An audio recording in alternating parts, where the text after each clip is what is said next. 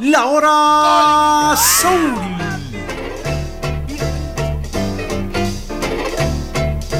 Lo escuché por primera vez, tenía yo más o menos 16, 17 años y me estaba iniciando en la música.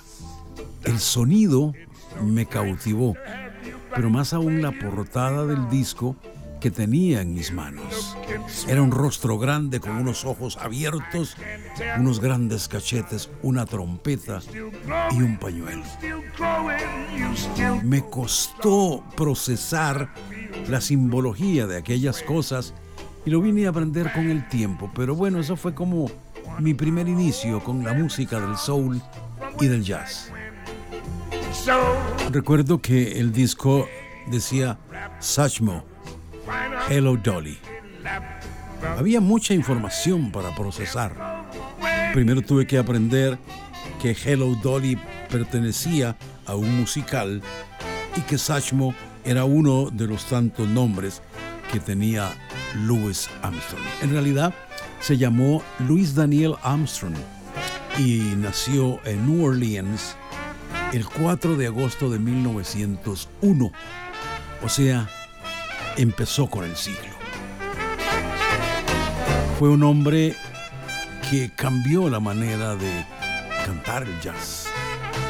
Y su historia me impresionó sobremanera, como he dicho, porque fue el elemento que me valió el ingreso a conocer la música de los afrodescendientes, o como se le llamó mucho tiempo, la música de los negros despectivamente. Me intrigó saber qué había detrás de la música, de las letras, de la melodía, cuáles eran los cuentos y las historias que se cantaban y que se contaban. De ahí que nació mi interés por ver quién era Louis Armstrong.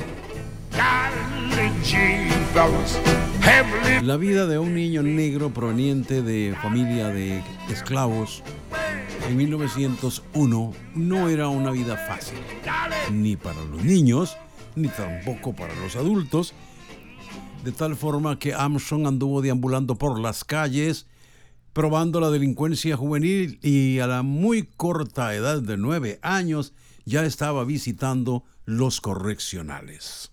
La familia Karnowski adoptó a Louis Armstrong como un hijo propio. De hecho, hasta el día de hoy existe en New Orleans la Fundación Karnowski para ayudar a los niños de escasos recursos criados en la calle. Su primera trompeta, de hecho, se la compró su padre adoptivo, influenciado por las bandas que desfilaban por las calles de New Orleans. Pero primero comenzó tocando corneta, es decir, clarín. Posteriormente aprendió a tocar la trompeta de émbolo en la banda de Joe King Oliver. King Oliver sería una gran influencia para Lou Armstrong durante toda su vida. De hecho, a los 19 años se convierte en el primer trompeta de esa orquesta. Ahí comienza a nacer una leyenda de la música del jazz como trompetista. Todavía ni él mismo se imaginaba que alguna vez iba a combinar la trompeta con el canto. Ahí estaba naciendo alguien que el mundo del jazz conocería como Satchmo.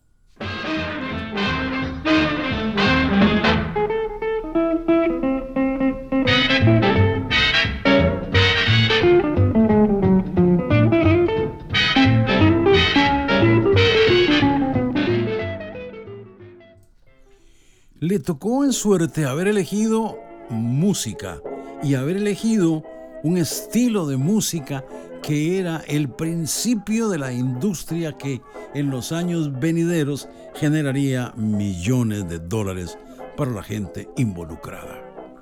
Con el surgimiento de nuevas bandas, nuevos estilos, por supuesto que Lou Armstrong comenzó a tener una posición de envidia dentro de las crecientes bandas de jazz. Eran grandes orquestas.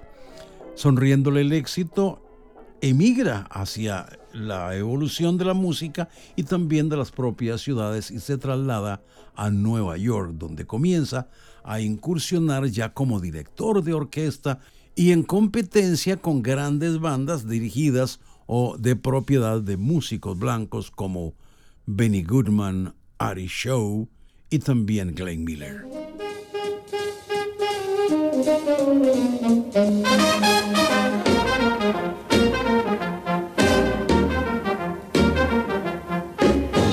1926, ya siendo popular dentro de la música de jazz, a él se le atribuye el descubrimiento de lo que llaman en el jazz el skating, que no es ni más ni menos que son fraseos musicales en la escala, pero que no dicen nada más que sonidos onomatopeicos.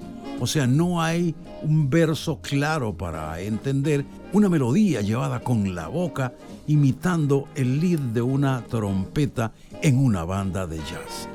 A él se le atribuye ese estilo vocal musical llamado skate o skating.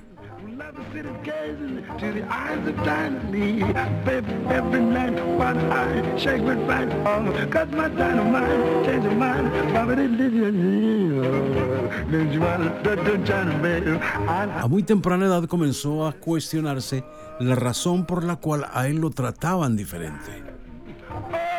Él sentía que el trato que recibía de los demás no era igual para todos y comenzó hasta que llegó a una conclusión de que el motivo principal por el cual era discriminado, él no lo entendía así, sino que era tratado diferente o más fuerte, era por su color de piel.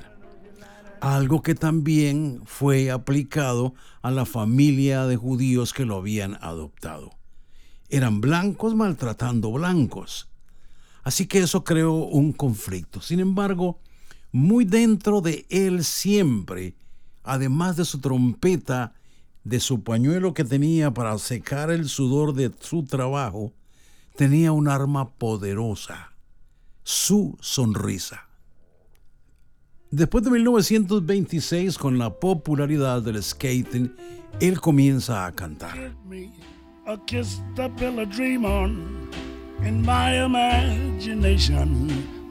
Después de que se le reconoce la autoría del skating, después de los años 26, él comienza a crear diferentes formatos y propuestas musicales. Crea un quinteto al que llamó The All Stars. Él en la voz y la trompeta y se hacía acompañar de un trombón, clarinete, piano, batería y contrabajo. leave me one thing before we part a kiss to build a dream on. When I'm alone with my fancies, I'll be with you, weaving romances, making believe they're true. Su apodo famoso de Satchmo se lo debe a Perry Brooks, que era un editor de la revista Melody Maker, que una vez en Londres lo saludó como Hey Satchmo, parodiándolo en la forma de decirle bolsa de aire, boca de aire. Sin embargo, Lou Armstrong es ampliamente conocido a raíz de la participación de una canción que apareció en una película en los años 80. La canción fue escrita preconcebidamente para hacer dinero. Bob Thiel y George David Weiss escriben una canción que se llama What a Wonderful World. Sin embargo, la canción no llegó a tener ninguna trascendencia sino hasta el momento en que Lou Armstrong la interpreta. Era una canción que no fue escrita para él, pero que él se posesionó de esa canción porque de alguna forma era la forma en que él se burlaba con su positivismo de toda aquella gente que durante toda una vida lo había discriminado, segregado. What a Wonderful World, una canción escrita con fines comerciales que llegó a conquistar el mundo con un mensaje cifrado en la interpretación de alguien que provenía de una familia de esclavos y que esclavizó al mundo con el sonido maravilloso de su trompeta y un canto de esperanza. What a wonderful world.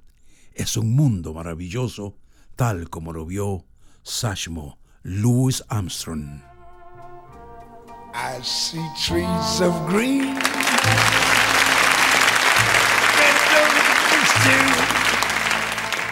I see them blue for me and you. And I think to myself, what a wonderful world.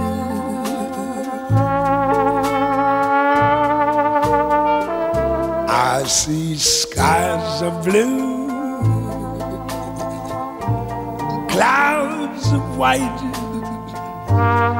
bright blessed days, dark sacred nights, and I think to myself,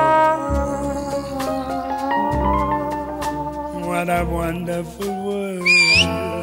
Hey, Leroy! What? Your mama, she calling you, man. La hora Soul tenía que terminar así. Hasta la próxima en otro paseo por el lado oscuro con música de La hora Soul.